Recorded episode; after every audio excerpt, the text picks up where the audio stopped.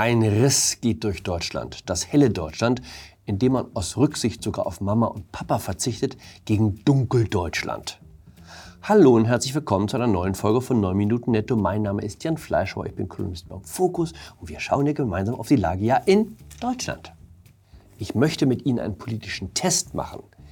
Ich lege Ihnen eine Reihe von Aussagen vor und Sie überlegen sich, ob Sie die bejahen oder verneinen.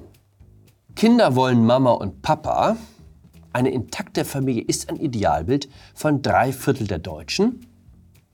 Es gibt Wichtigeres, als ständig darüber nachzudenken, ob man den Genderstern korrekt gesetzt hat oder ob es noch erlaubt ist, ein Zigeunerschnitzel zu bestellen. Und wenn Menschen zu uns kommen und Asyl beantragen und ein Richter nach Prüfung aller Fakten zu dem Schluss kommt, dass der Antragsteller kein Recht hat, hier zu leben, dann versteht niemand, dass solche Menschen einfach hier bleiben dürfen. Überlegen Sie gut, wie Sie antworten wollen. Wir möchten ja nicht, dass es anschließend heißt, Sie seien Rassist oder Rechtspopulist. Die fünfmalige Olympiasiegerin Claudia Pechstein war am Wochenende beim Konvent der CDU in Berlin zu Gast. Wie sah das Dritte Reich 1940 aus? Unter anderem so. Weiblich, sportlich, ordentlich gekleidet im Blau der Polizei und natürlich Natürlich hat man sich vor allem Sorgen gemacht, ob die Menschen noch so reden können, wie sie denken. Denn das weiß ja jedes Kind. Das größte Thema der Nazis war der Kampf gegen das Gendern.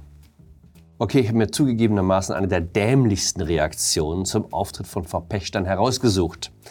Diese stammt von Aurel Merz, einem der komödiantischen Nachwuchstalente des ZDF mir gerade angeschaut, wie eine Polizeibeamtin oder tosendem Applaus der CDU-Führung irgend so ein Deutschland 1940 Mindset schlecht abliest. Was hat Claudia Pechstein gesagt?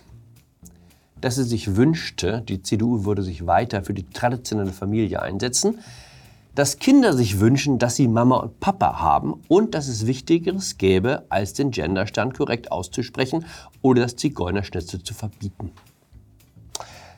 Wohlgemerkt, Claudia Pechstein war bei der CDU zu Gast, nicht bei den Grünen.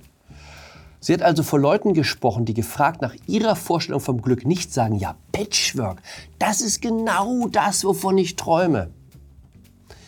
Aber das zählt natürlich nicht als Entschuldigung. Außerdem hat Frau Pechstein, die heute bei der Bundespolizei ihren Dienst tut, Uniform getragen. Schlimmer Verstoß gegen Neutralitätspflicht von Beamten hm, komischerweise gilt die Neutralitätspflicht nie beim Hissen von Regenbogenflaggen oder anderen Bekundungen einer fortschrittlichen Gesinnung.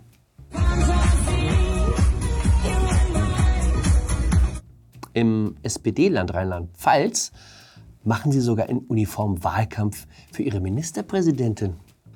Wäre ich Spötter, würde ich hinzufügen, immer noch besser im Blau der Polizei aufzutreten, als zu leicht bekleidet. Der eine oder andere erinnert sich vielleicht noch, wie Heiner Geißler 1979 auf dem CDU-Parteitag Revue-Tänzerin auf die Bühne schickte. Das kann bei Friedrich Merz nicht passieren. Manchmal denke ich, es läuft ein großes Experiment. Wie man die Leute so aufbringen, dass sie die Partei mit dem größten Empörungsfaktor wählen, um es mal allen zu zeigen.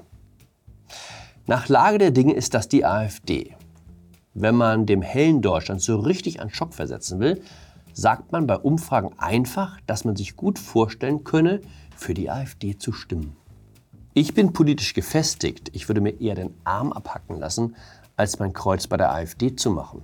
Wer einen Mann wie den Josef Goebbels Spätimitator Björn Höcke wählt, ist aus meiner Sicht politisch nicht ganz zurechnungsfähig.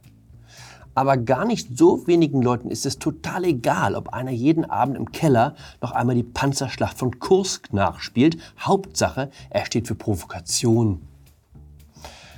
Wenn man den Wählern außerdem den ganzen Tag sagt, dass das, was sie bisher für normal hielten, in Wahrheit rechtes Gedankengut sei, dann sagt sie sich irgendwann, dann bin ich eben ein Rechter, dann kann ich die auch wählen.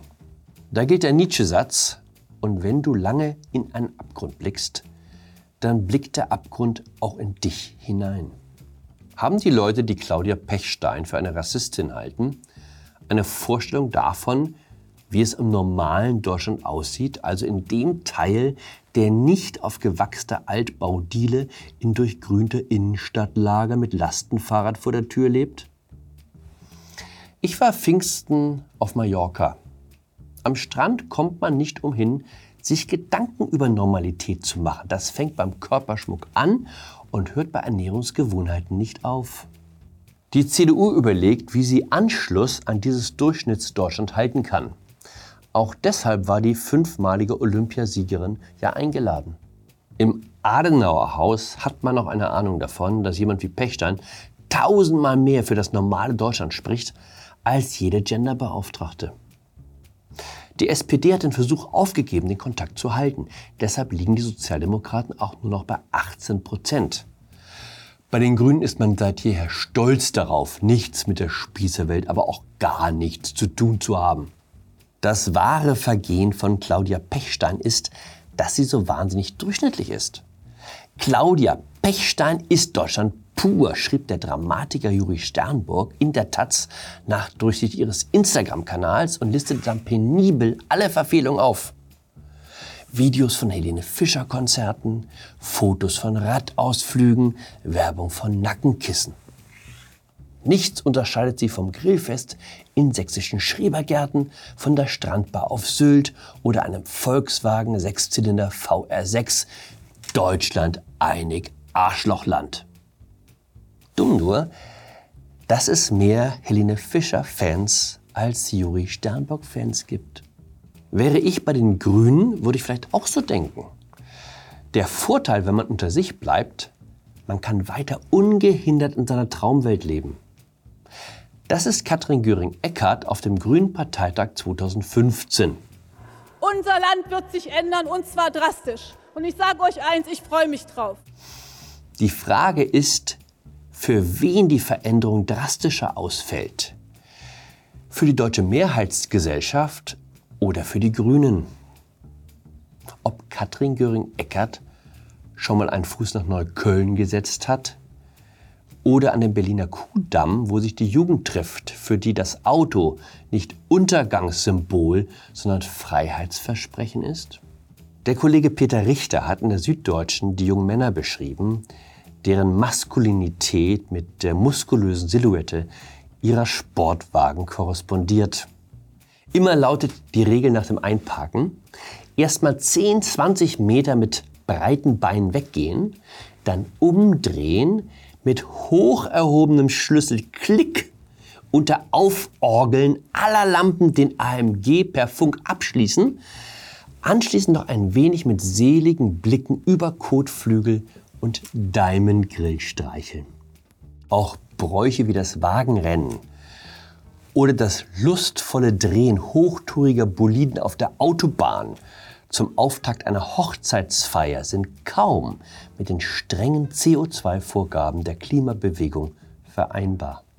Ich mag Autos. Ich habe auch kein Problem mit offensiv zur Schau gestellter Männlichkeit. Aber ob sich Katrin Göring-Eckardt das bunte Multikulti-Deutschland so vorgestellt hat, als sie sich auf drastische Veränderungen freute? In dem Sinne, bleiben Sie progressiv, bleiben Sie bunt, bleiben Sie mir gewogen. Ihr Jan Fleischauer.